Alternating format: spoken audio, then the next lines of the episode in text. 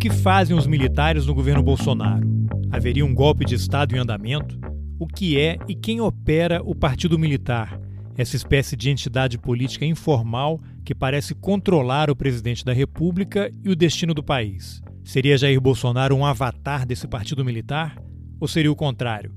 Nos últimos dois anos, o coronel da reserva Marcelo Pimentel tem se posicionado de maneira bastante crítica em relação à participação dos militares na vida política brasileira e as consequências negativas para as Forças Armadas. O tema é tão preocupante que acabou de ser lançado pela editora Alameda o livro Os Militares e a Crise Brasileira, uma coletânea de textos organizada pelo professor João Roberto Martins Filho e que tem um capítulo escrito pelo Marcelo Pimentel intitulado A Palavra Convence e o Exemplo Arrasta, em que ele analisa tudo isso que eu acabei de comentar. O Marcelo não costuma dar entrevistas, mas aceitou conversar comigo sobre esse assunto tão complexo e urgente. Foram mais de três horas de entrevista que eu dividi em dois episódios. O primeiro é esse que você começa a escutar agora. Eu sou Carlos Alberto Júnior e esse é o Roteirices. Vamos nessa! Marcelo, antes da gente falar sobre o capítulo que você escreveu para o livro Os Militares e a Crise Brasileira, eu queria que você fizesse uma breve apresentação sua e explicasse por que, que você decidiu entrar para a carreira militar, o que, que te atraiu e te levou a seguir a carreira e, e a profissão até você passar para a reserva. Bom dia, Carlos. Uma satisfação estar aqui com você. E antes de, de responder as, as, perguntas dessa entrevista, eu queria é, deixar claro e trazer aqui como introdução, que as manifestações de opinião que eu expressar aqui estão amparadas pela Lei 7.524 de 1986, que exatamente confere ao militar da reserva das Forças Armadas o direito de manifestar e expressar as suas opiniões de natureza política, histórica, ideológica e de interesse público livremente e independentemente das prescrições dos regulamentos disciplinares. E uma outra aspecto que eu devo salientar é que as observações que eu fizer a respeito de, de militares que se encontram na cena política brasileira, elas são exclusivamente dirigidas à sua, ao seu papel político. Exclui qualquer consideração profissional sobre as suas carreiras, que, aliás, foram coroadas de êxito, tanto assim que lograram os postos máximos da carreira, e também livres de qualquer conotação, denotação de temas pessoais das suas vidas privadas. Então, faço questão de deixar isso bastante claro e já emendo na resposta à sua pergunta. Eu praticamente nasci dentro do quartel, sou filho de, de oficial do Exército, sou irmão, sou sobrinho, sou pai, sou padrasto, sou genro de militares. Então, como eu costumo dizer, é, o militar, eu sou um militar que nasceu dentro do quartel, viveu e cresceu dentro de colégios militares, clubes militares e quartéis, e, e na reserva, mais uma vez aqui, tocando em assuntos militares, não exatamente como eu gostaria de abordar, mas falando sobre aspectos da relação política e Forças Armadas. Eu sou oficial de artilharia, formado na AMAN em 1987. Entrei no Exército em 1981, oriundo do Colégio Militar em Brasília, e terminei minha carreira nativa em janeiro de 2018, justo o ano é, da eleição presidencial, das eleições gerais, que nos, eu acho que essas eleições é que é, permitiram essa nossa conversa, né? condicionaram essa nossa conversa. Talvez eu nunca estivesse aqui conversando com você se o resultado eleitoral de 2018 não tivesse sido o que foi. É, esse teu breve relato aí é interessante porque me remete a uma coisa que está no livro do General Vilas Boas, esse livro publicado recentemente, que ganhou grande destaque aí por conta do capítulo relacionado ao tweet, né, que ele fez lá na, antes da prisão do ex-presidente Lula. E aí eu, a gente vai também falar sobre esse livro, você vai comentar dentro das suas limitações aí que você já explicou. Mas uma coisa que eu achei muito interessante no relato do General Vilas Boas e que tem a ver com o que você falou agora, você diz que nasceu e cresceu dentro do quartel. Isso também está muito presente no livro do, do General Vilas Boas, e a impressão que me passa é que ao longo de quase toda a vida profissional, os militares eles vivem numa espécie de bolha, né?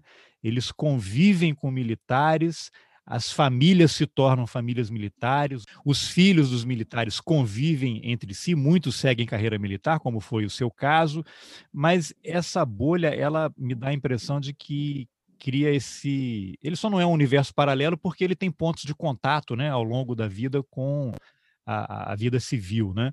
E eu percebi no livro do General Vilas Boas que ele ele declara que só quando ele foi fazer um curso na Escola Superior de Guerra é que ele passou a ter mais contato com civis e, e me passa aquela impressão algo que é comum a, forças, né, a algumas entidades, assim, o nós e eles, nós contra eles, né? O paisano, inclusive usam muito essa expressão, né? Ah, o paisano, como se fosse uma outra categoria e que para mim passa a impressão que funciona também para os civis, essa dificuldade de entendimento, como é que funciona a cabeça tanto do civil e, e do militar, e esse choque que acontece quando esses universos se encontram. Né?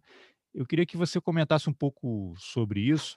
Essa percepção minha, ela faz sentido? Existe um descasamento entre essas realidades e quando a gente tem momentos como que a gente está vivendo hoje no Brasil, isso provoca um choque?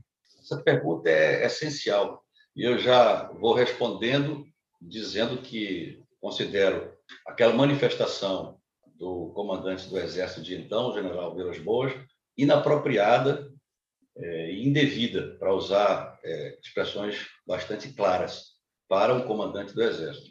E essa caracterização do militar como vivendo numa espécie de mundo paralelo, ou numa bolha, dentro de um pote, etc., são certamente exageros retóricos, mas que é, descreve muito bem o que deve ser a relação entre é, profissionais que integram uma força armada. Eu, eu, quando me referi à força armada, eu vou falar exército, mas por favor entenda, evidentemente similar às, às demais, a marinha e a força aérea aeronáutica. Né? É assim que é no mundo inteiro. Os militares constituem, por sua formação e por sua atividade profissional, e principalmente pela destinação da sua missão de lutar, de combater, de sacrificar até mesmo a própria vida num benefício coletivo, é necessário que haja essa camaradagem extrema entre ah, os militares, que se estende também para as suas famílias. Isso é absolutamente normal, isso é salutar, isso fortalece as Forças Armadas. O problema é que quando essa relação, que é profissional, que é ética, que é também, no caso brasileiro, bastante peculiar, que é familiar, porque é geracional. Eu descrevi aqui a minha situação individual, mas ela é muito comum, a maioria dos oficiais que, que estão no topo da carreira. É, o problema é quando essa, essas relações é, saem da sua área de atuação, transpõem uma muralha que separa isto da vida política e da, e da luta política militante e passa a pautar também a vida política. Então, ao mesmo tempo que se politiza as Forças Armadas, por intermédio dos seus chefes e chefes que passam a ser atores e protagonistas na luta política, se, se militariza a sociedade. Então, aqueles valores de união, de camaradagem, de seguir incondicionalmente as ordens dos superiores, o exemplo já histórico e ao mesmo tempo prosaico do ministro da Saúde dizendo que é simples assim, um manda e outro obedece, está certo mas está certo dentro de uma lógica e de uma realidade militar e militarizada. Mas está absolutamente equivocada sob o ponto de vista político, porque na política ou nas relações entre as forças sociais não existe e nem deve existir o um manda e outro obedece. Antes, pelo contrário, deve existir discussão, deve existir ponderações, é, discordância, algo que no meio militar é absolutamente além de desnecessário, é indesejável, porque compromete a, a missão a ser cumprida pelo militar. E se costuma dizer, já fazendo um gancho com outro, outro aspecto que é muito comum, é, a vinculação do patriotismo, que é um sentimento individual, né? que se expressa também coletivamente, mas sempre cada um expressa de uma forma muito individualizada, com essa questão dos valores das Forças Armadas. Ora, um soldado, numa situação de conflito, em que a vida dele está sob risco, a última coisa que ele pensa quando ele sai da trincheira e segue o seu comandante, ou quando ele arrisca a sua vida para cumprir uma ordem que ele não sabe como foi elaborada, é o patriotismo. O patriotismo é um fundo, é aquilo que impele a pessoa a procurar servir a sua pátria, pode ser como militar, pode ser como civil. O que impele o militar a superar os seus medos, a demonstrar os seus valores, é o companheiro do lado, que também vai junto, é a confiança que ele tem no superior, quase cega, de que aquele superior é um exemplo a ser seguido. Isso é que deve ser e é assim que é. Mas isso não deve ser no, no âmbito político. Então, quando um general que foi comandante de vários militares ao longo da carreira passa a ser um líder político e a manifestar uma opinião política que é sempre partidária, é um, é um engano confundir o meu partido é o Brasil com o meu partido é o X, o Y, o Z. Então, quando o general assume a posição partidária, é, aí é um problema, porque aqueles valores podem ser atrelados a esse partido e você vai militarizar as Forças Armadas, ou melhor, você vai politizar as Forças Armadas. E, ao mesmo tempo, você vai militarizar a política e a própria vida em sociedade. Existem vários exemplos. É, e no, na obra que eu, eu, com a qual eu contribuí com o capítulo, eu apresento claramente exemplos desse processo, que são dois processos que se alimentam mutuamente: a politização das Forças Armadas e dos militares e a militarização da política e da sociedade. Se tivermos a oportunidade de detalhar um pouco mais esse capítulo, eu acho que vai ficar mais claro para responder. Sim, teremos. Só para deixar registrado já o título do capítulo que você escreveu é A Palavra Convence e o Exemplo Arrasta. Tem tudo a ver com isso que você está relatando aí, mas a gente vai entrar é, detalhadamente nele. Mas você acha que existe pela sua experiência pessoal, que viveu e convive com muitos militares, existe esse choque quando você de repente tem que conviver no meio de civis, não na vida do, do vizinho, né, essa coisa assim, mas algum trabalho que envolva é, o relacionamento com civis. Lógico, existe um choque porque são formações é, e princípios diferentes, né? Então, como é que. E aí, volto de novo a esse relato do general Vilas Boas, em que ele, só na Escola Superior de Guerra, é que ele passou a ter mais contato com o civil e a começar a entender um pouco como é que pensa o civil. Ele até relata um pouquinho ali na, no livro entrevista dele. Eu queria que você elaborasse um pouquinho mais sobre isso. Certamente existe essa separação e existe essas é, visões de mundo e vivências sociais bastante distintas. Eu já expliquei da, é, do porquê.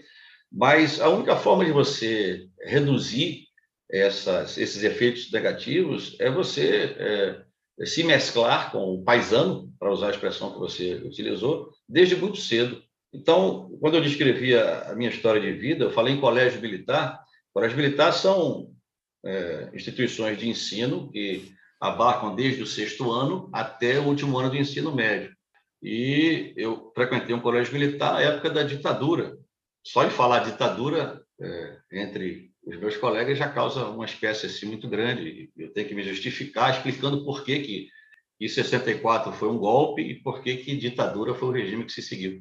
Então, explica muito do que você está dizendo, porque desde muito cedo o militar ele é colocado dentro desse dessa dessa bolha intelectual, ideológica, de visão de mundo, mas é necessário que essa bolha seja misturada com o civil e seja furada, que tenha permeabilidade.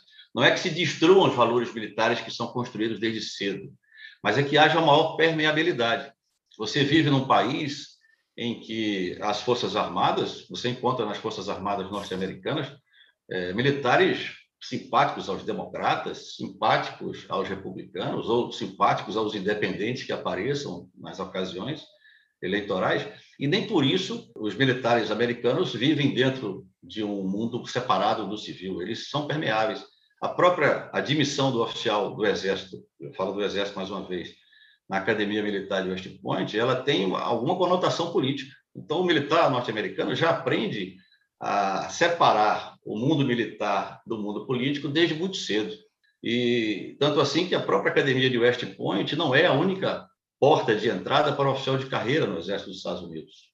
É apenas uma delas. Há vários generais em topo de carreira comandantes de forças importantes que não passaram por West Point, passaram por outro tipo de formação, porque nos Estados Unidos a formação técnico-profissional do militar se dá muito mais no forte, ou seja, na base, no quartel, lidando com doutrina, com material, do que propriamente na academia militar. No Brasil, a gente tem essa. A academia militar das Agulhas Negras é excepcional. é historicamente muito relevante, é muito importante, mas é, é necessário a gente repensar. Isso é uma tarefa nossa, mas também uma tarefa a ser compartilhada com os civis, com as lideranças políticas. É necessário repensar se esse excesso de, de sectarismo, de visão muito particular dos militares, agora que os militares assumiram o protagonismo político mais uma vez, se isso não é um motivo da gente é, equacionar melhor essa relação militar-civil do Brasil. Até porque,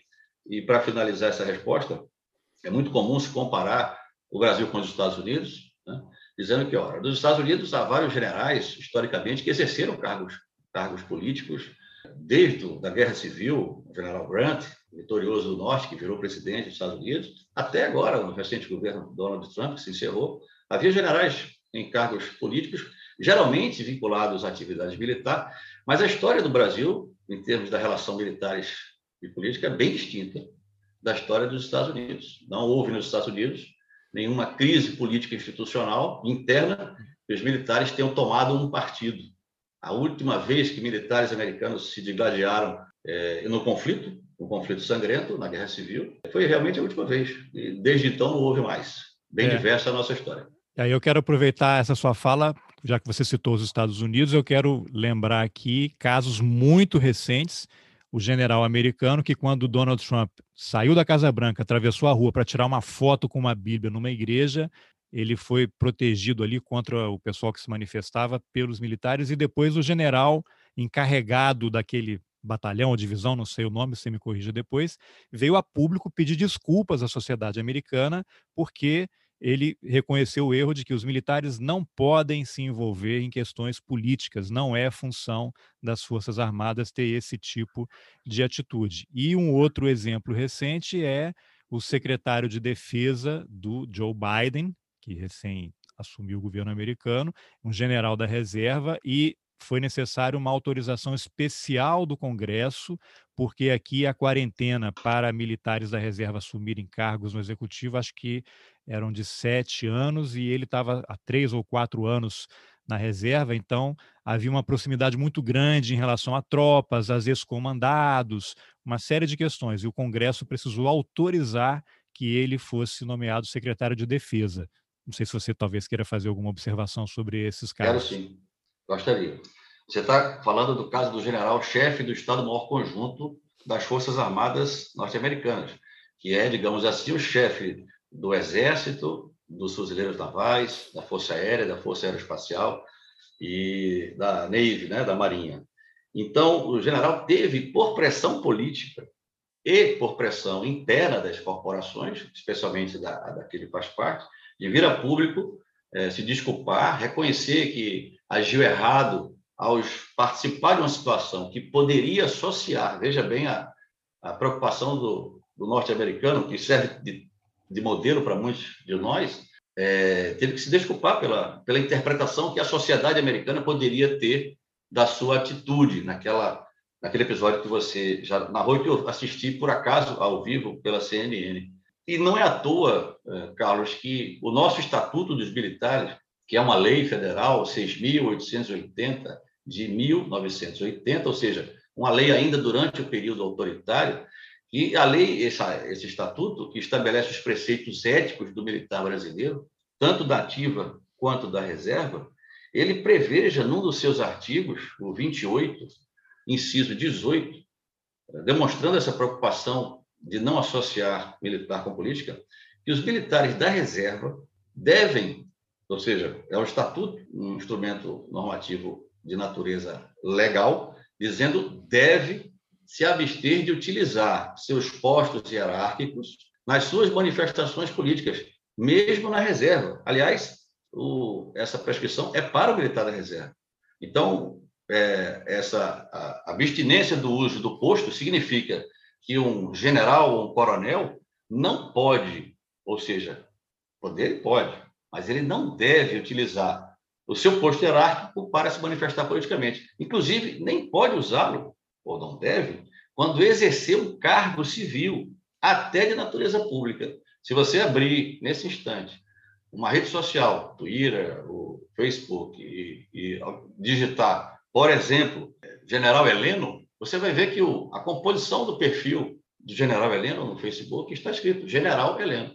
E a descrição do, do seu perfil, as fotos que ele apresenta como, como sua apresentação, o vinculam diretamente às Forças Armadas, ao Exército.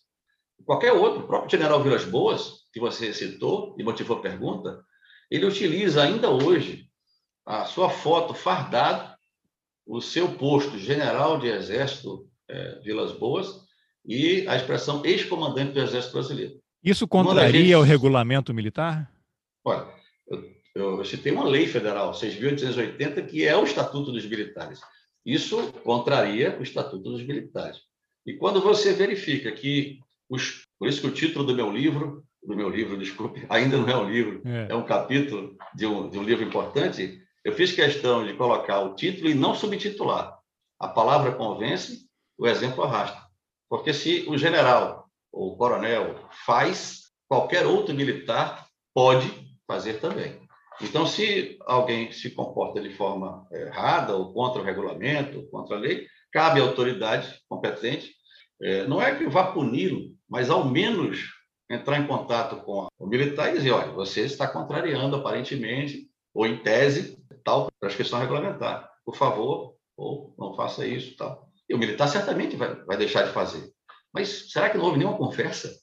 Nenhum um toque? Eu, eu tenho insistido nas minhas manifestações que isso tem que ser, é, tem que se prestar atenção a esse tipo de coisa, porque é isso, são pequenos gestos que militarizam a sociedade e politizam as Forças Armadas. É, isso é muito curioso, porque você mencionou, eu acompanho muito as suas postagens nas redes sociais, você é sempre muito incisivo e está sempre referenciado pela legislação. Você estabeleceu um limite muito claro em termos do que você vai comentar e está se atendo à legislação. Aí eu sempre vejo aquilo e você, com alguma frequência, coloca ali um link ou um print, né? Da foto de algum colega militar que está fardado e está exatamente descumprindo essa regulamentação toda aí. E aí eu fico com a pergunta, mas o que as Forças Armadas estão fazendo? Se existe um órgão que é responsável por cumprir essa legislação, por que, que ninguém faz nada? Por que, que essas pessoas não são advertidas? E aí eu volto, volto não, vou aquele exemplo assim do o clube militar, né? Que a gente tem sempre aquela imagem assim que o militar não pode falar, mas quando ele vai para a reserva, ele fica muito valente, né? Começa a soltar nota e ofende e, e fica aquela impressão assim, por que, que só, por que, que você pode defender golpe de Estado? Por que você pode defender a volta do AI-5? Você pode participar de manifestação. Você tem o caso do próprio vice-presidente general Mourão, que quando estava na ativa fez várias palestras fazendo referência ao exército vai ter que assumir, referências é, a golpe realmente, a retirada de poder, a impeachment e tal. E ele, eu lembro que uma das punições dele foi perder um comando e foi lá para um departamento do exército, de economia e tal. E quando você tem um militar que defende a democracia, que defende o cumprimento da legislação, ele é punido. Aí, quando você vê que isso é um processo que está em marcha, né, tem uma engrenagem muito poderosa triturando as pessoas que tentam fazer com que as Forças Armadas tenham um comportamento adequado, essa pessoa é punida. Que reflexão você pode fazer sobre isso? É, veja, é, vou começar respondendo pela situação do general Mourão. Né? Você citou é, que o general Mourão, quando nativa, fez uma manifestação de cunho político, claramente político, quando comandava o maior efetivo da Força Terrestre, lá no Rio Grande do Sul, e, como punição, perdeu o comando. Ora, é, perder comando não é punição, até porque muito se diz que ele perdeu o comando, mas ele não perdeu o comando. Estava na hora dele ser transferido do Comando Militar do Sul para um cargo em Brasília. Geralmente, um general quatro estrelas, é, que é o posto máximo da carreira, ele fica de três a quatro anos na, na ativa. Aí, em, em seguida, ele ingressa na reserva compulsoriamente, até para abrir espaço para promoções de novos generais. O general de exército ele exerce, nesses quatro anos, em média, dois anos de comando de tropa, geralmente um comando militar diário, dos sete que temos do Brasil, e depois ele passa dois anos num órgão de, de assessoramento geral do comandante do Exército, do Estado-Maior do Exército, por exemplo, ou num órgão de direção setorial, departamento logístico, departamento de finanças, ou mesmo um comando de operações.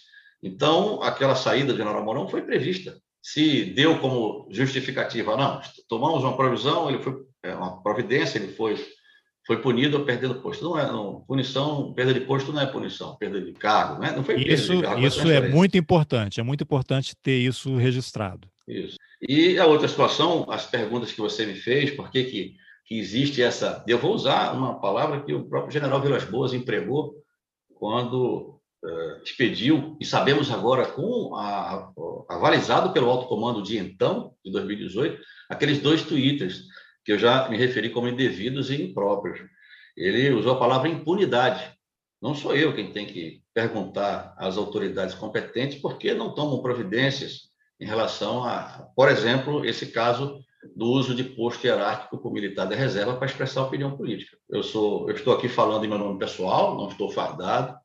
Você perguntou o que é que eu era, eu disse que eu era um militar da reserva, mas eu não me apresento ativamente como o coronel Marcelo é, da turma tal, tem um curso tal, isso é indevido, isso é impróprio. Né? Embora se possa fazer, tanto é que você a gente vê, mas não se deve fazer. Então é a sociedade que tem que perguntar, a sociedade que tem que cobrar, e na sociedade certamente a imprensa que você é, faz faz jornalismo muito é, por intermédio desse podcast, a imprensa tem que fazer essas perguntas para as autoridades competentes. Como cobrar a impunidade dos outros, inclusive de outros poderes, se na própria corporação há casos tão flagrantes de impunidade, que não significa punir. A impunidade é simplesmente um princípio, mas é simplesmente, já que o militar não teve a consciência ou a disciplina intelectual de cumprir os regulamentos, de fazer com que ele cumpra.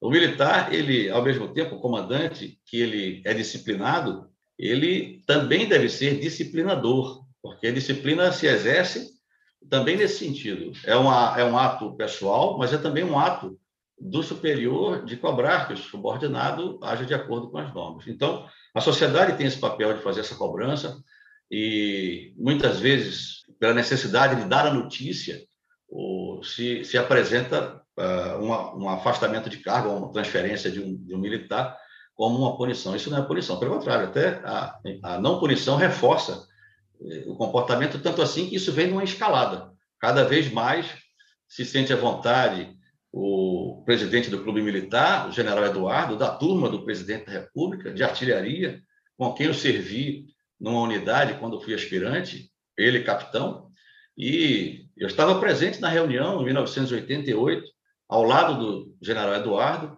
hoje presidente do Clube Militar, quando o comandante da minha unidade mandou ler o noticiário do Exército, do então general Leônidas Pires Gonçalves, ministro do Exército, é, relatando ah, os fatos ocorridos com o então capitão Bolsonaro, em que dava conta da sua condenação no Tribunal de Honra por mentir, por faltar com a verdade. O capitão Eduardo ficou em silêncio naquela ocasião e prosseguiu na sua carreira. Aliás, brilhante carreira. É, Trata-se de um, oficial de artilharia é, ímpar. Aprendi muito com ele.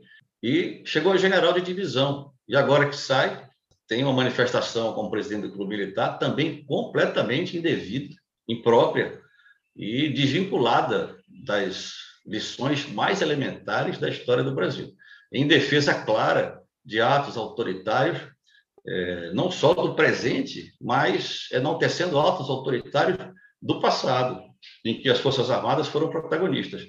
Que, aliás, é, aproveito a oportunidade para dizer que é, talvez uma das razões pelas quais estejamos é, debatendo ditadura, AI-5, é, golpe, seja a, a maneira como o Brasil lidou com a superação dos seus 21 anos de ditadura, de regime autoritário. E eu, eu, já digo isso há algum tempo, já dizia de forma muito é, velada, é, quando estava nativa, para quem de direito, que era preciso a gente refazer a nossa relação como instituição é, com o período de 64. Você negar peremptoriamente, e além de negar, exaltar uma ruptura institucional daquele porte, e um regime de autoritário tão duradouro como foi o de 64 a 85, como marcos da democracia ainda hoje, é, não ajuda em nada a superação daquele passado, a reconciliação nacional e a, o prosseguimento da, da nossa história com esse, usar... com esse passado não resolvido. Eu não estou falando de superação da lei da anistia, muito pelo contrário. Eu acho que a lei da anistia foi, na, naquilo que existia como possibilidade na ocasião, uma, um excelente instrumento de reconciliação nacional. É, não falo de punições, não falo de processos, eu falo simplesmente do reconhecimento do papel que, que tivemos como instituição. E as instituições, por mais sólidas que sejam, são feitas por homens e mulheres que as integram e são ditadas em seus destinos por seus chefes. Ah, eu queria pegar como gancho isso que você falou e voltar um pouquinho de algo que você falou antes. Quando vocês entram lá, desde para quem cursa colégio militar e tem outras, outros, outros cursos preparatórios e depois entram no AMAN, porque tem alguns que entram direto na AMAN também, qual é o tipo de formação que vocês têm lá, porque também tem muita desinformação, as pessoas falam sem conhecer, e, e tem sempre esse argumento assim: ah, governo, os governos do PT cometeram o erro de não terem é, tentado mudar os currículos da mãe das academias de polícia militar, como se o currículo dessas escolas, dessas academias, estivessem formando anticomunistas. Eu queria aproveitar a oportunidade para você esclarecer o que, que se aprende lá na AMAN em relação a esse período. É ensinado assim: houve de fato um golpe militar, houve ditadura no Brasil, houve tortura, porque eu tenho colegas que estudaram comigo no ensino médio, hoje entraram nas Forças Armadas, até no período da eleição, ele falou: não, não teve ditadura no Brasil, e usam aquele argumento, ah, mas havia eleição. Dizer, há uma distorção completa em relação à realidade. E eu queria saber de você, uma pessoa que passou, teve uma carreira exitosa nas Forças Armadas e no Exército, o que, que se aprende lá na academia? O que vocês são ensinados e que tipo de abertura vocês têm para questionar o que é passado para vocês lá? Carlos Roberto, foi bom você fazer essa pergunta porque me ajuda a desmistificar essa ideia de que há alguma coisa errada nos currículos das escolas militares.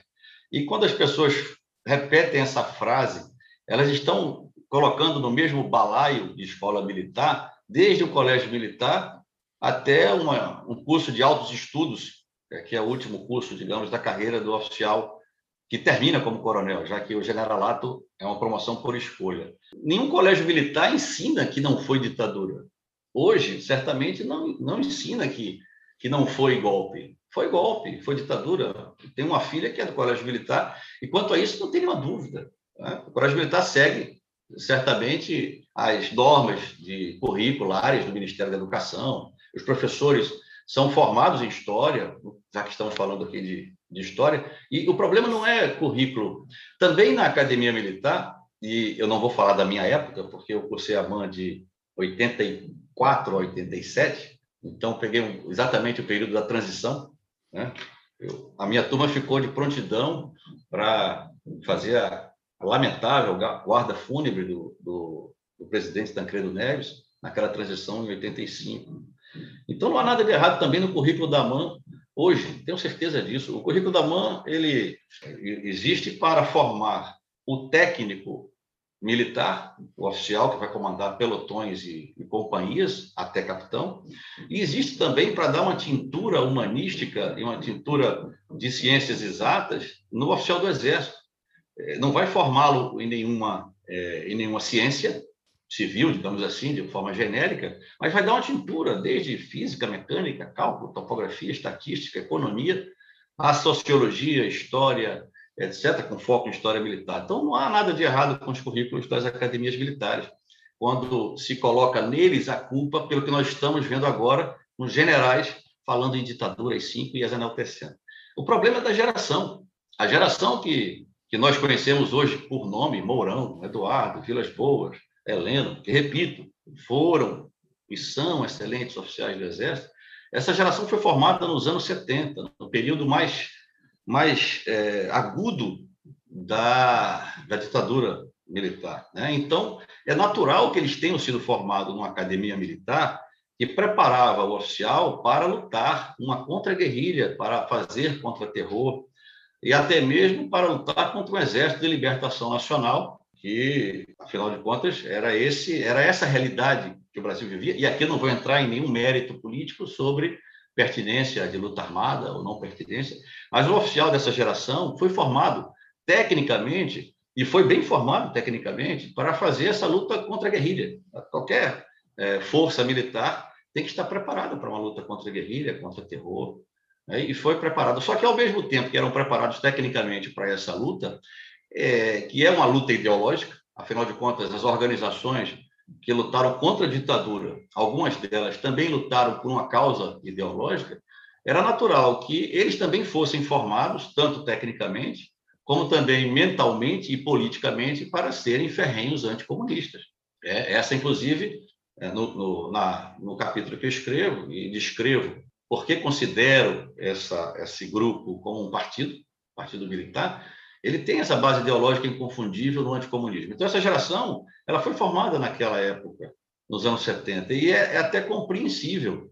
Acontece que quando eles saíram da academia e chegaram no exército para aprender a ser tenentes, é, já não havia mais luta armada, não havia mais uma guerrilha organizada, minimamente operacional, é, de inspiração comunista ou similar, no Brasil. Eles encontraram um exército sucateado, em meados dos anos 70, que tinha acabado de romper um acordo militar de cooperação com os Estados Unidos, que vinha desde a Segunda Guerra, um exército totalmente dependente desses insumos estrangeiros, e, de certa forma, ficaram frustrados, porque o, o caminhão que tinha ali é, não tinha bateria, muitas vezes, nem tinha gasolina, a gente estava começando a, a despertar daquele falso milagre econômico, e a situação econômica brasileira era muito grave, começou a ficar muito grave, com o aumento da dívida, etc. Então, em vez de encontrarem um pelotão pronto para eles comandarem uma ação contra a guerrilha, contra inimigos ideológicos, e bem preparados militarmente também, eles encontraram um pelotão de recrutas desmotivado e, e problemas estruturais na, no Exército, e, de certa forma, se frustraram. Tanto assim que, nos anos 80, quando assistiram à redemocratização, eh, interpretaram que o Exército ia ser alvo de revanche, né? confundiram a revisão histórica com uma atitude revanchista inconsequente, é, mesmo para a lei da anistia, e passaram a nutrir esse espírito reivindicatório, ou, ou, um espírito aguerrido, né? Essa geração que, como capitão, teve o capitão Bolsonaro como seu expoente máximo. Mas o exército de então, que estava comprometido com a abertura e com a aliança democrática dos partidos que compuseram o governo Sarney, é, não permitiu esse tipo de, de manifestação e agiu muito bem. Como eu disse, eu assisti a, a, junto do capitão Eduardo, hoje general Eduardo, presidente do Clube Militar, a leitura da ordem do dia do general Leônidas, dando conta de quem era e por que o capitão Bolsonaro e outro colega dele estavam sendo considerados indignos para o oficialato. Uma condenação que, como muito bem apresentou o Luiz Macluf, que falecido Luiz Macluf, que você entrevistou ano passado, no livro O Cadete e o Capitão, está muito clara as circunstâncias é, em que o STM, da ocasião, é, revogou, ou, digamos assim, reformou a decisão do Tribunal de Honra, permitindo que o capitão Bolsonaro, já completamente engajado com a sua nova profissão na política, é, saísse do Exército sem a desonra de ter sido considerado indigno e de ter perdido o posto e a patente, que é a consequência para um oficial que é considerado indigno para as Forças Armadas. Então, eu acho que eu respondo a pergunta e, ainda avanço em outras considerações para que se entenda que essa geração de 70, comandando as Forças Armadas, comandando o Exército, é responsável por essa manifestação que causa espanto à sociedade de militares falando de AI-5 e ditadura, e não os currículos das academias militares. Inclusive, o currículo da minha época não tinha qualquer é, doutrinação em termos políticos, é, e tenho certeza que os de hoje em dia também não têm. Comprar essa essa bandeira de brigar com os currículos das AMAN, das academias, das escolas, eu acho que é uma bandeira que não tem, não tem fundamento. Mas você comentou há pouco que há um certo desconforto entre seus colegas quando você usa a expressão ditadura, golpe, né? Eu conheço militares, eles falam revolução, porque você tinha aquele momento lá de revoluções pelo mundo, independência de países africanos, e o termo revolução era o termo da moda, e de alguma forma teria sido capturado pelos generais que deram o golpe de 64 e incorporaram isso ao vocabulário. O que, que você pode comentar a respeito?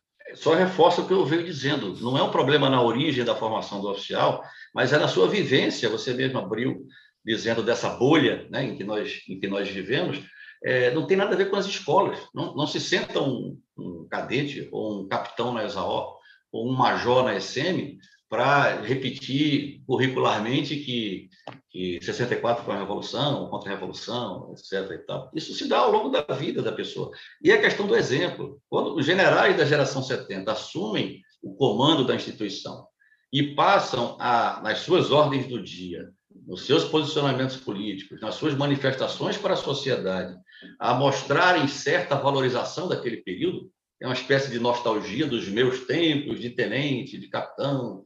Né? É óbvio que a oficialidade, por isso que eu, eu sou absolutamente militante contra a politização das Forças Armadas, porque a oficialidade, movida por aqueles valores de camaradagem, de seguir o chefe incondicionalmente, passa também, e muitas vezes, infelizmente, por conveniência pessoal, de uma certa, digamos, interpretação de que isso vai facilitar a ascensão na carreira, ou mesmo a ascensão para um cargo no governo, que essas, essas correntes também vão se manifestando. Mas, como tudo é uma questão de exemplo, uma instituição hierarquizada como as Forças Armadas, como o Exército, bastava que os generais da reserva, ou da, mesmo da ativa, né? impressionante, a gente está falando de general da ativa, exercendo o cargo de ministro, de porta-voz, de presidente, meu Deus do céu, bastava que não fossem, que não exercessem esses cargos e parassem de falar de temas que são de natureza política, como, por exemplo, o 27 de novembro de 35 ou o 31 de março de 64, em ordens do dia,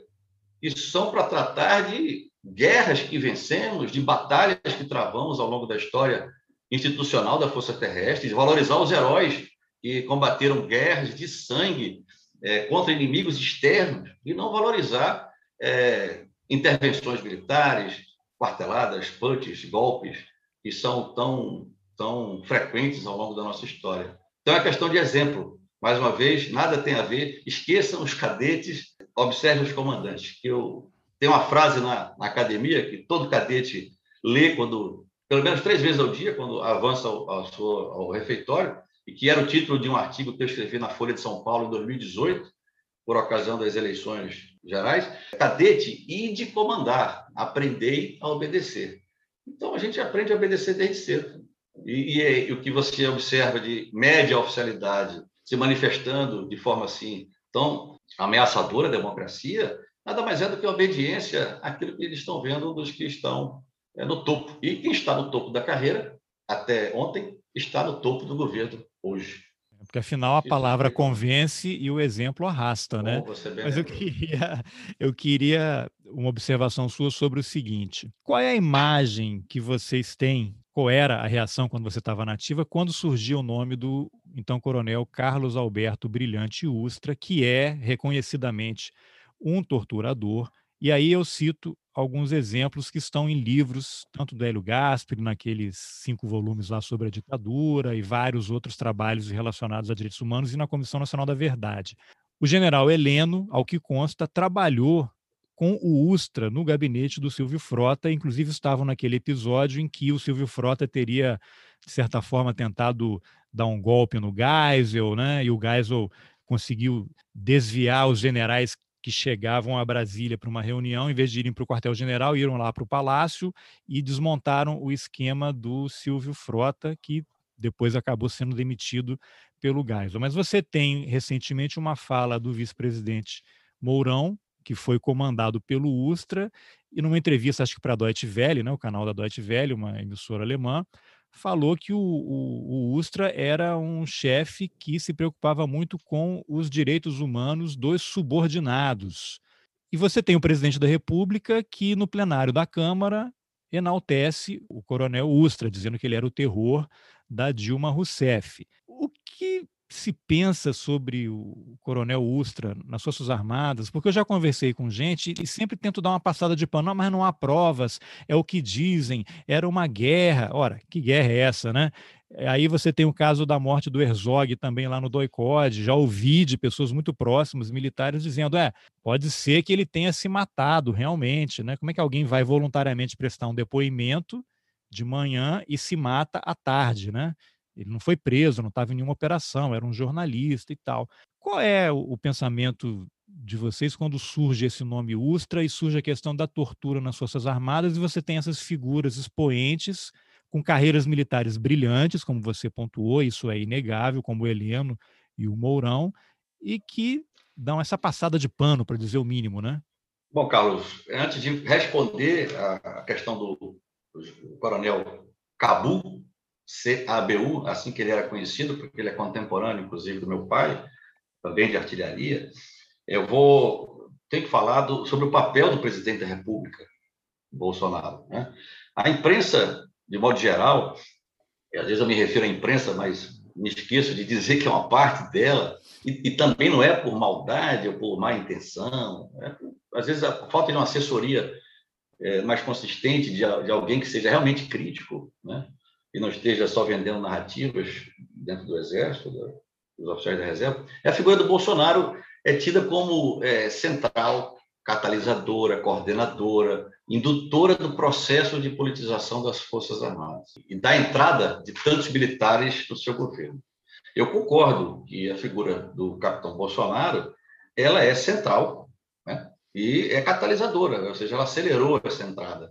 Mas em nenhuma hipótese, e isso eu falo por uma percepção, percepção é, bastante pessoal, né? mais fundamentada, é, ela não é coordenadora, não é, é centralizadora, nem indutora desse processo de politização. Isso já vem acontecendo desde algum tempo. Eu não queria entrar aqui em detalhes sobre interpretações, porque pode degenerar para outras discussões. Claro, não, só para não ter interpretação, eu não, só claro. faço um parênteses para re, re, me remeter ao livro do Vilas Boas. Lendo aquele livro, eu até fiz uma postagem. Ali é impossível você saber onde termina um e onde começa o outro. Quem é cria de quem, quem é produto de quem, quem é o avatar de quem. Afinal, o Bolsonaro ele é produto desse partido militar e depois eu vou pedir para você explicar o que, que é isso, né? E falar um pouquinho dessa questão da imprensa que eu acho fundamental essa história aos generais palacianos. Tem três, quatro generais ali. Parece que a imprensa parece que houve 300 generais, cada um com uma opinião diferente. Essas informações estão sendo vazadas com uma intenção muito clara. Depois a gente fala mais sobre isso, né? Mas só para nisso que você comentou, o, o, livro do general Vilas Boas mostra que o Bolsonaro ele é um produto desse partido militar, ele é um avatar. Por acaso é o Bolsonaro. Se não fosse ele, seria outra figura que tivesse a mesma proeminência. É, eu aproveito e vou, vou dar um, trazer um dado aqui que derruba por terra esse argumento de que existe apenas uma ala militar que disputa poder com ala ideológica, ala técnica, ala econômica do governo Bolsonaro.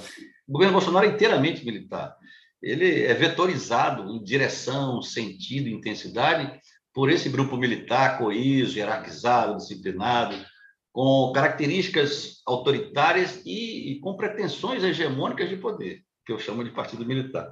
Então, o, quando o Bolsonaro foi ao Congresso e deu o seu voto, mencionando, homenageando o coronel é, Ustra para aprovar o início do processo de impeachment, naquela mesma ocasião, Carlos, acontecia, e esse é o dado que eu trago, uma reunião, são cinco reuniões por ano, mas acontecia uma delas do alto comando do Exército. O alto comando é um conselho que reúne os é, 16 generais de Exército, do Exército, são 16, e o comandante do Exército, que é o 17º, em torno de uma mesa em que, cinco vezes por ano, durante três, quatro dias, decidem os, os rumos do Exército. Então, naquela mesma ocasião que o Bolsonaro estava declarando aquele voto, havia 17 generais bem preocupados com o que estava acontecendo no Congresso Nacional, né? iniciando o processo de impeachment, e tão preocupados que hoje, desses 17 generais daquele, daquela reunião em 2016, quando o Bolsonaro elogiava o coronel Ustra, 15, veja bem, dos 17, 15 exercem cargos, ou exerceram até recentemente, cargos de natureza política ou por nomeação política no governo Bolsonaro, ou mesmo já no governo anterior, o governo Temer. 17, 15. Então, isso mostra muito bem que o Bolsonaro, ele foi, como você bem pregou a expressão, um avatar desse processo de, de retomada do protagonismo militar na política, que foi iniciado quando a geração de Bolsonaro chegou ao generalato e, uma vez no generalato, começou a ascender até o alto comando, que são esses, esses 17 generais. Como eu disse, a chegada deles ao generalato e a ascensão ao alto comando foi meritória, foi graças às excelentes carreiras que fizeram. Mas eles engendraram, de certa forma, alguns por uh, pura, uh, por idealismo mesmo e boas intenções, essa, esse candidato Bolsonaro como um candidato das Forças Armadas, embora ainda hoje tentem disfarçar e, e criar certas oposições dentro do próprio governo para descolar a imagem das Forças Armadas ou do Partido Militar do governo Bolsonaro, mas isso não há, não há o que fazer. Essa imagem já está colada. Com relação à, à, posição do Coronel Ustra, que remete à luta armada, às violações de direitos humanos cometidos pelo Estado brasileiro, né? É, é, preciso, e, e, e, até talvez seja polêmico quando eu me refiro a isso, o, o Coronel Ustra pode ter culpa em relação às violações que protagonizou ou que se omitiu, sabendo delas no, no comando que exercia no DOI e na Operação Bandeirante, antes, informalmente, o DOI. Mas a responsabilidade, e nisso ele estava certo, na Comissão da Verdade, quando, quando ele bate na mesa né, e fala é, que quem tinha que estar ali era o Exército Brasileiro. E aqui eu faço uma pausa na entrevista para vocês ouvirem o áudio desse momento na Comissão Nacional da Verdade, em que o coronel Carlos Alberto Brilhante Ustra, que morreu em 2015, faz a declaração. Portanto, eu creio que quem deve estar aqui não é o coronel Carlos Alberto Brilhante Ustra. Quem tem que estar aqui é o Exército Brasileiro. Não sou eu, não, senhor. É o Exército Brasileiro que assumiu, por ordem do presidente da República, a ordem de combater o terrorismo e sobre os quais eu cumpri todas as ordens. Ordens legais, nenhuma ordem legal digna de passagem. E agora de volta para a entrevista com Marcelo. O título da, do artigo é esse: é a palavra convence, o exemplo arrasta. Muitos dos capitães e dos majores e dos tenentes que participaram da repressão às organizações armadas de esquerda, e, e muitos do que também atuaram politicamente contra as oposições de todos os caracteres, é, estavam movidos por idealismo e estavam movidos pelo aprender a obedecer para ir comandar. Estavam obedecendo, estavam acreditando que estavam fazendo realmente um trabalho importante para o Brasil, mesmo que estivessem cometendo violações dos direitos humanos. Isso é inegável. Mas a responsabilidade era do general que estava lá em cima, que muitos é, costumam dourar a pílula e descrever, por exemplo, a dupla Castelo Branco, Goberi, como os generais intelectualizados, esclarecidos, moderados, etc.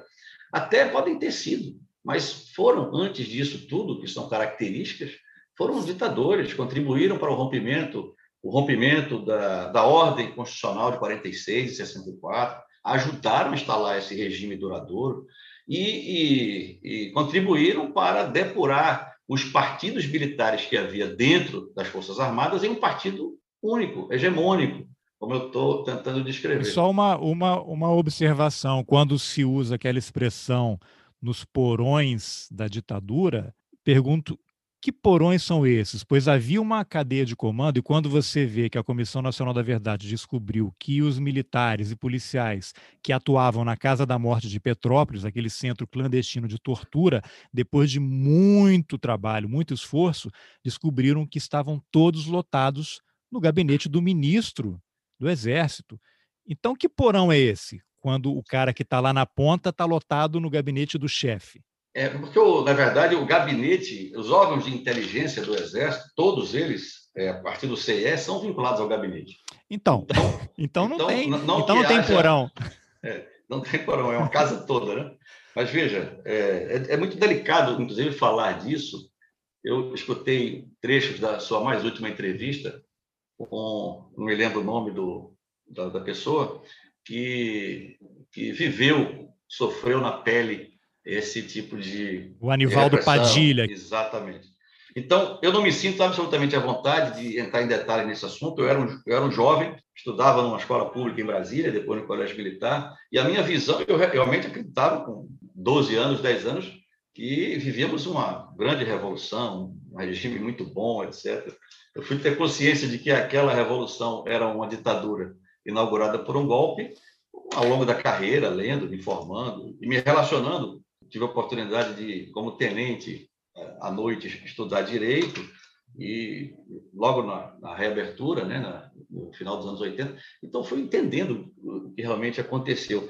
Mas essa, essa postura é institucional. Essa postura é, não pode ser, é até, é até perigoso você concentrar as culpas numa pessoa como Ustra, por exemplo, eu li o livro dele, Verdade Sufocada, ali tem verdade realmente, mas são verdades sob uma ótica distorcida do que ele estava executando ou do que ou, o que as ações dele criminosas, sob o ponto de vista dos direitos humanos, estariam justificadas por um bem maior Sim, que é era o, afastar o Brasil do comunismo. é o etc. risco, é o risco de fulanizar, né? O Ustra, É, não se ele pode. tem culpa, mas a responsabilidade não é só dele.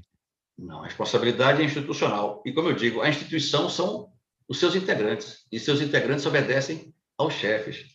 Então, enquanto o Exército, a Marinha, a Força Aérea não reconhecer internamente e continuar enaltecendo como se fosse uma efeméride positiva para o Brasil, o golpe e o regime autoritário e as violações que aconteceram ali dentro, sem culpabilizar, porque a lei da anistia é, exclui essa possibilidade, vai ser difícil a gente superar tanto externamente, ou seja, na sua visão, na visão da sociedade sobre os militares, quanto principalmente internamente na nossa visão sobre nós mesmos. né? Esse assunto é um tabu. Eu comecei a ser hostilizado em 2018. 2018, quando eu fui para a reserva, meu primeiro objetivo era assistir pela primeira vez uma Copa do Mundo, todos os jogos, né? que eu nunca tive a oportunidade ao longo da carreira de ver os jogos da Copa do Mundo. Quando eu comecei a ver a movimentação dos colegas nos grupos de Zap, que são quartéis virtuais, tá? não estamos mais é, nos anos 80 analógicos, nos anos 70, mas estamos nos anos dos quartéis virtuais, que continuam nas nossas casas. Quando eu comecei a ver aquela mobilização política e, e aquele enaltecimento da candidatura do capitão Bolsonaro, e, e comecei a criticar, sem nenhum viés, sem nenhuma conotação política, não tinha nem escolhido candidato, não sabia nem quem iria votar, eu, é, e comecei a falar a palavra ditadura, é impressionante. Voltam-se todas as baterias, para usar uma expressão da artilharia, para aquele alvo, e ele vira ah, um ponto de concentração de fogos, a, a tal ponto de, eh, já na iminência das eleições, eu praticamente ter sido expulso, excluído, banido do grupo de zap da turma, que hoje em dia é praticamente a, a história do cancelamento, né? é praticamente uma morte em vida. Né? E para o militar da reserva recém-ingressado, ver de repente seus companheiros virando as costas e é, e até é até triste falar isso, mas é, virando as costas para você, é, denegrindo a sua história profissional, é, é, e até é, é muito triste você ver isso e nos dá só tristeza, né, de ver que a que ponto chegou o aliciamento político da, da minha geração e tinha tudo para superar esse, esse trauma. A minha geração de 80 tinha tudo. Na, durante a minha carreira nativa, a, as menções a 64, Carlos, e, e a ditadura, elas iam é, diminuindo, elas foram diminuindo de intensidade. É, exceto por uma palestra no 31 de março, uma coisa muito, muito simples e já com alguma abertura de alguma observação mais crítica, exceto por isso não se falava em política. Não havia nem sombra desse engajamento que a gente vê nas redes sociais do militar e da sua família e do seu entorno social em relação à aderência a qualquer corrente política ou ideológica. Muito pelo contrário. É, seria uma questão de tempo é, essa reoxigenação da, da, do Exército, da, das Forças Armadas, se é, essa geração não se arrostasse o direito de dirigir o país, de protagonizar, protagonizar de novo, em termos políticos, uma visão institucional absolutamente superada pela história. Quando a gente compara a nossa história com a dos nossos vizinhos, quais são os países na América do Sul, por exemplo, em que militares, generais, oficiais, coronéis, têm a, a proeminência política, como tem o Brasil, desde exercício de, de funções no núcleo político duro do governo, Casa Civil e Secretaria de Governo, dois generais da ativa. E se esquecem que foram dois generais da ativa, hoje já na reserva, que, até as estatais, e, e, a gente observa só os diretores e presidentes, mas as diretorias subordinadas estão repletas de colegas que eu conheço, conheço todos eles. Então, praticamente, os militares da reserva hoje estão no governo Bolsonaro, estão governando para, para, para Bolsonaro, que não é central, que é central e catalisador, mas não coordena esse processo. É, então, é, é, se essa geração não tivesse se, se lançado na política de novo, iniciando um processo que a gente não sabe onde vai parar.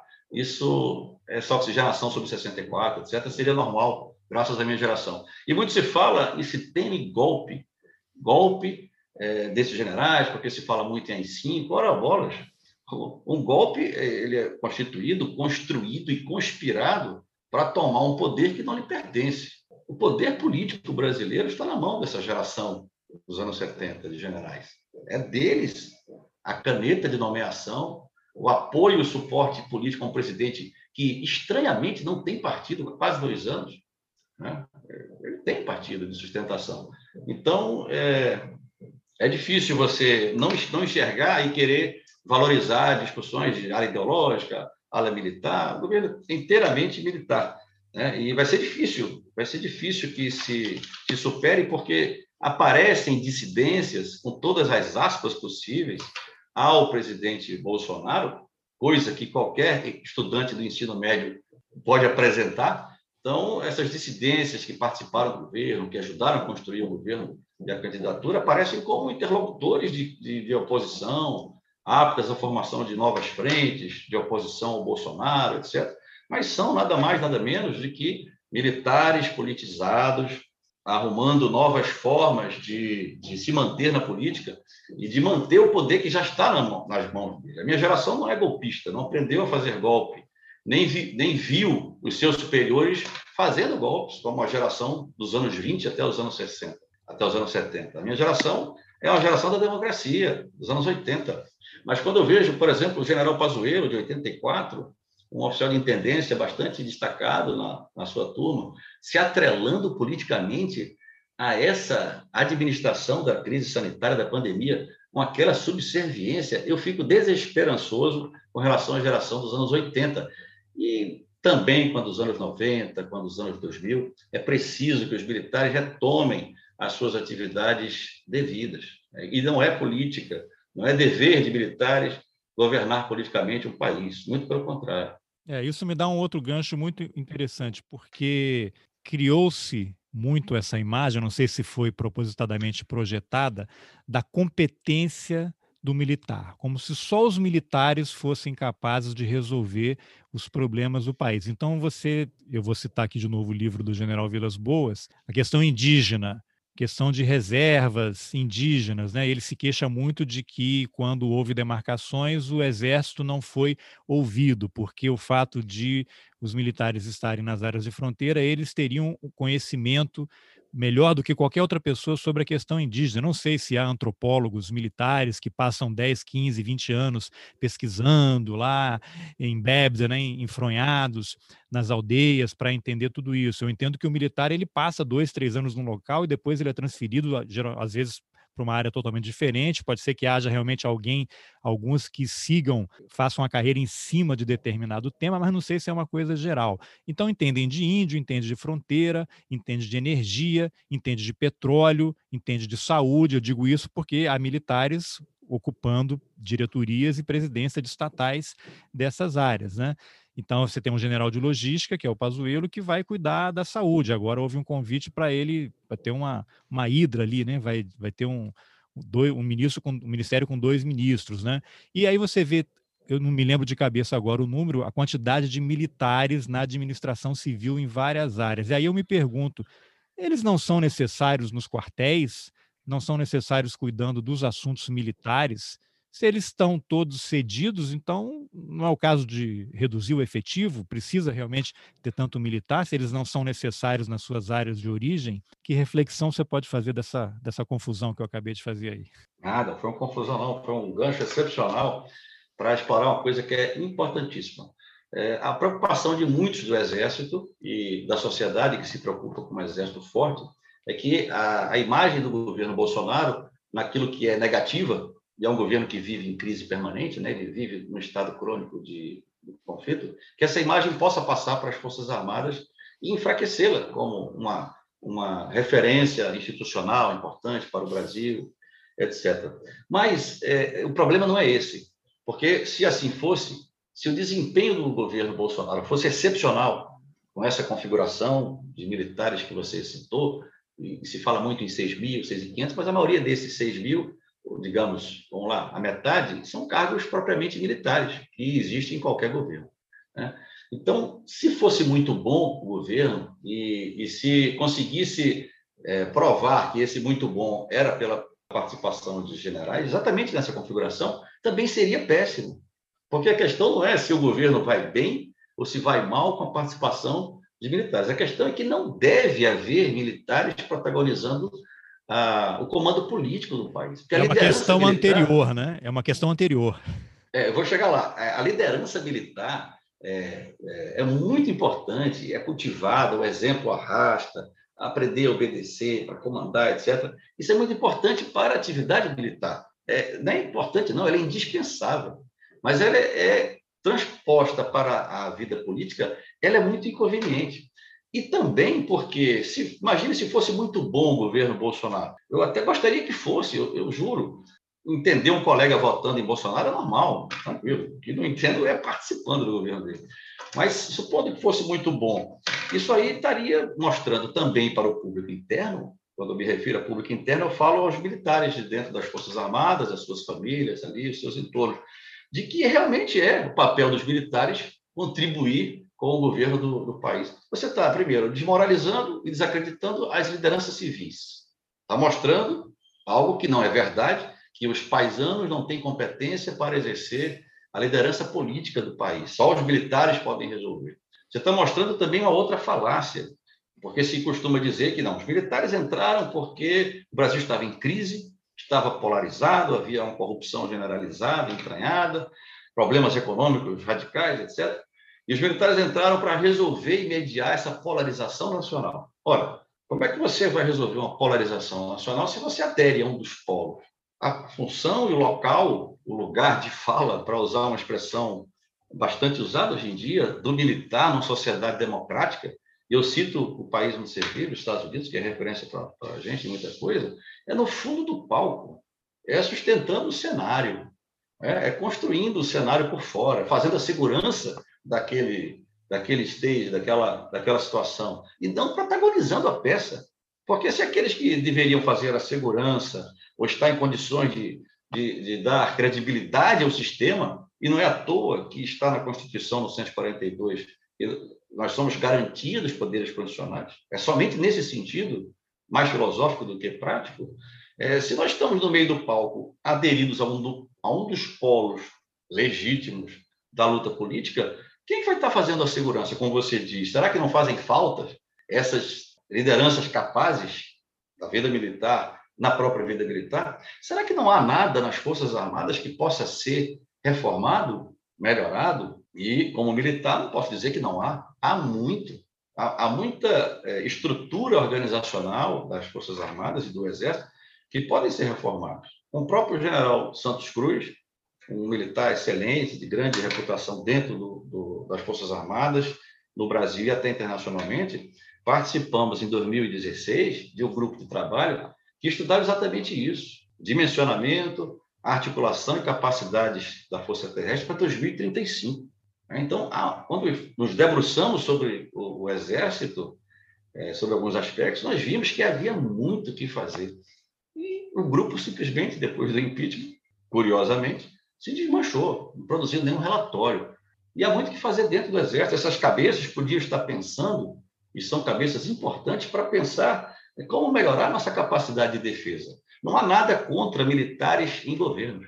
Nós sempre participamos de governos através, por intermédio dos comandos, que são as vozes políticas das Forças Armadas, do ministro da Defesa, que é uma conquista da democracia brasileira, das assessorias parlamentares, militares no, nos parlamentos, no, nas outras instituições, muito competentes sempre, e através da cadeia de comando.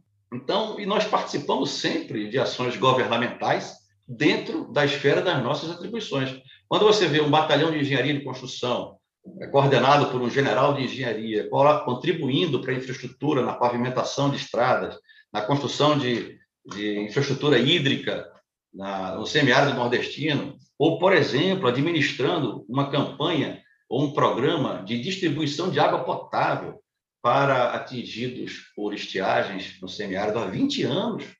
e administrando um orçamento superior até o próprio orçamento de investimento do Exército Brasileiro. Você vê que nós participamos do governo e somos efetivos. E, e somos reconhecidos por isso. Tanto assim que os nossos índices de aprovação, até 2016, 2017, que são os últimos com quem, quando eu tive contato com esses índices, eram elevadíssimos quando comparavam as Forças Armadas e os militares com outras instituições políticos, é, partidos, etc. Eram muito elevados. E pô, isso não quer dizer que nós ah, vamos deixar essa ação governamental importante, que é completamente desvinculada de vinculação política, para exercer a política. Nós nos enfraquecemos, enfraquecemos a nossa é, credibilidade. Como eu disse, então, é uma questão de dever. Não devemos, mesmo que possamos fazer bem. E aí a questão: fazemos bem? Estamos fazendo melhor do que os civis? A realidade é muito crua, é muito gritante. E a experiência do Ministério da Saúde do general Pazuello, como eu disse, um respeitado intendente dentro do Exército, um cara fazedor de coisas, realmente não foi nada positiva, muito pelo contrário. Ela mina um pouco essa, essa impressão da capacidade. E eu vou só aprofundar um pouquinho, buscando um exemplozinho na história. Muito se fala que é natural que, que as Forças Armadas, os militares, exerçam um papel de protagonismo na vida brasileira. Foi natural, Carlos, durante o Império, quando a quantidade de pessoas que sabiam ler e escrever era reduzidíssima, e generais tinham que saber ler e escrever para dar ordens, entender ordens, e era natural que no Império, por exemplo, Osório, Caxias eh, e muitos outros eh, heróis militares também exercessem um papel político. Era outro regime. Também foi natural, na virada da monarquia para a república e na construção republicana do início do século XX, que oficiais, é, técnicos e profissionais, etc., exercessem um papel importante na vida nacional, no âmbito da engenharia, é, da, da, tecnologia, no âmbito das próprias ciências políticas, porque a carência de, de, de pessoas, de, de, profissionais, era muito grande no Brasil, que saía de um período de, de escravização em 300 anos, né? onde havia uma classe dominante lá em cima e uma um grande proletário, com a classe média praticamente construída ao longo que foi construída a própria história institucional do Exército. Então, é natural que em 60 e 50 houvesse militares que é, ponteavam as lutas por, por exemplo, a criação da Petrobras, ou, na mesma época, a criação da, do Centro Tecnológico é, em torno ali de São José dos Campos, que, onde floresceu a indústria aeronáutica brasileira, que é uma conquista dos militares junto com a sociedade civil. Era natural também que, durante a ditadura, no governo do general Geisel, eh, militares tivessem eh, contribuído para a construção de um novo modelo econômico baseado na ação eh, do Estado mais relevante, superando um pouco aquele modelo econômico do endividamento externo da, da época do, do Delfim Neto, né? que não, não teve emprego no, no governo Geisel, somente depois com Figueiredo, foi natural que os militares ocupassem funções estatais, que ajudassem a fortalecer empresas estatais, inclusive, Carlos, a, a indústria bélica nacional, que surgiu ali nos anos 70, é, em grande medida por uma associação de militares da ativa e da reserva, uma, uma política de governo de defesa, com, com priorização do capital nacional, da tecnologia nacional, e a engenharia formada naquele vale do Paraíba, na, no centro é, entre Rio de Janeiro e São Paulo, com contribuições de outros lugares. Mas nós estamos no século XXI, Paulo. E existem no Brasil hoje competências vastíssimas em várias áreas, inclusive naquelas áreas em que os militares, como a FUNAI, que você citou, foram muito importantes para a consolidação. A FUNAI é resultado do trabalho de, do Marechal Rondon? É, o ícone e um, um exemplo um símbolo da relação que deve haver entre Forças Armadas e a política de governo. Então, hoje, não se justifica vamos ajudar a combater a corrupção no Brasil. Nós já temos um Ministério Público muito atuante, tão atuante, que chega às raias de querer atuar demais e aí passa a militar mais do que atuar, em algumas situações. Já temos um sistema judiciário muito organizado, capilarizado por todos os municípios brasileiros. Nós temos é, economistas de renome internacional que já experimentaram, por exemplo, a construção do plano de estabilização do Plano Real nos anos 90, que permitiram é, a criação de uma base econômica que fez o Brasil decolar na década, eh, durante o governo eh, do presidente, do ex-presidente Lula, eh, quando os militares tiveram muito privilégio, digamos, a palavra não é privilégio, mas muita prioridade na alocação de recursos para a renovação e a transformação das Forças Armadas.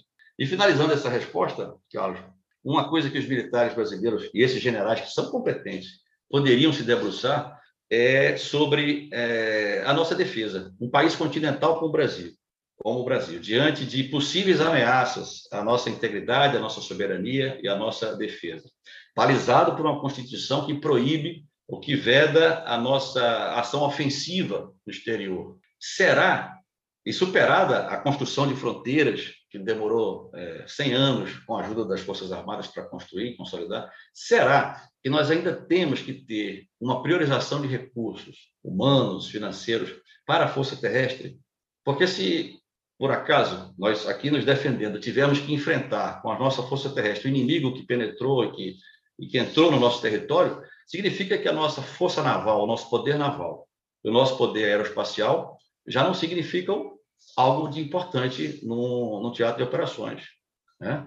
Então, é preciso equacionar isso, é preciso olhar para dentro. Será que está correto cada força ainda viver é, doutrinariamente e, e estruturar e, organizacionalmente separada das outras forças? Será que já não era a hora de construirmos, como aí nos Estados Unidos, comandos conjuntos efetivos, desde a formação do oficial e do, do praça, né, do, do militar, até a sua, a sua promoção. Então, essas mentes brilhantes do Exército, da Marinha e da Força Aérea, que foram dar sua contribuição para a política, que parece um trem da alegria, né? parece um aparelhamento da máquina pública, parece, ela teria contribuições muito grandes a dar para a melhoria das condições de defesa do Brasil. E, e é isso que eu acho que, que resume essa pergunta, ou a resposta a essa pergunta complexa que você me fez. Eu queria dar um pequeno, não sei se é um pequeno aqui, mas qual é a sua opinião sobre o general Santos Cruz, que é um general ultra qualificado, um cara que comandou a operação da ONU lá no Congo, né, naquele conflito lá, com, enfrentou de tudo, né? Inclusive foi durante o mandato dele lá que a ONU mudou, né, a característica do mandato e ele, as tropas comandadas por ele passaram a poder atacar em vez de só defender aquela região, e ele chega para o governo Bolsonaro um pouco, não sei se a palavra é essa ali, né? Mas como se fosse o cara que fosse uma das vozes da razão dos militares que estaria compondo o núcleo duro do governo Bolsonaro. E aí eu começo a, a pensar em, em, coisas diferentes, porque, primeiro, eu, eu tenho muita dificuldade em, em considerar é, uma pessoa séria, uma pessoa que aceita fazer parte do, desse governo, no sentido, uma pessoa que aceite ser comandado pelo Bolsonaro. Né? Por tudo isso que a gente está vendo, eu não preciso relatar nada aqui, é só você olhar o que está acontecendo no Brasil a, as próprias falas do Bolsonaro. Eu tenho muita dificuldade em entender uma pessoa que se submete ao Bolsonaro, que aceita receber ordens dele. Aí, se o Santos Cruz vai integrar esse núcleo duro dos militares, que seria uma espécie de conselho de sábios, para não deixar o, o, Bolsonaro transbordar, né, para ficar dentro da linha, e aí o cara sai do governo, mas ele e aí vira oposição. Mas ele só saiu porque ele foi expulso, ele não queria sair. E aí eu remeto a uma coisa que você tem escrito aí eventualmente. Fala um pouco desse partido militar. E esse Santos Cruz, ele é uma peça, é o que? Ele está de. Ele está ali na retaguarda, ele está de stand-by, porque se o plano A falhar, ele pode voltar com tranquilidade para se movimentar. Então, agora ele critica o governo porque ele foi expulso, mas se tivesse não tivesse sido expulso, ele estaria apoiando, junto com o Braga Neto, com o Heleno e esses outros generais.